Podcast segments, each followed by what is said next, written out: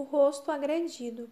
Então uns cuspiram-lhe no rosto e lhe davam murros, e outros o esbofeteavam. Mateus 26, 67. Parece incompreensível que seres humanos tão vis ameaçassem o Filho de Deus com tanto desrespeito. Pense nisto. Eles realmente cuspiram no rosto do Filho de Deus, aquele adorado por centenas de milhares de anjos. O rosto daquele que existiu com o Pai desde a eternidade e que juntou-se a ele para colocar os mundos no espaço. A Bíblia diz: uns cuspiram-lhe no rosto e lhe davam murros, e outros o esbofeteavam. Mateus 26, 67. Quem é esse a quem esbofetearam? Quem é esse que tanto sofreu? Quem é esse que passou por tamanha agonia? Quem é esse com olhos roxos e rosto ensanguentado? É Jesus, o Divino Filho de Deus. Insignificantes seres humanos, criados pelo Deus vivo, aproximaram-se do Criador e deram-lhe murros no rosto.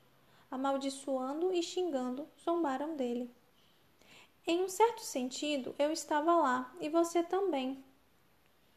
Toda a humanidade estava lá naquela noite, nas sombras do pátio de Pilatos.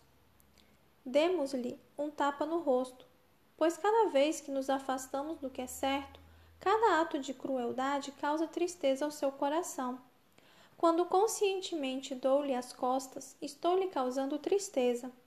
Quando conscientemente sou desonesto, quando conscientemente minto, quando conscientemente perco a cabeça e fico irado, quando conscientemente deixo que pensamentos lascivos dominem minha mente, estou me rebelando contra ele, causando-lhe pesar.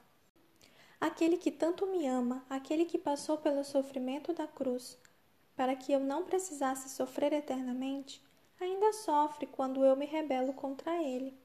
Por isso, lá das sombras eu venho à cruz e digo: Ó Senhor, deponho minhas armas de guerra rendo tudo o que tenho e tudo o que sou para ti. Quero trazer alegria ao teu coração hoje. Aqui, aos pés da cruz, entrego-me.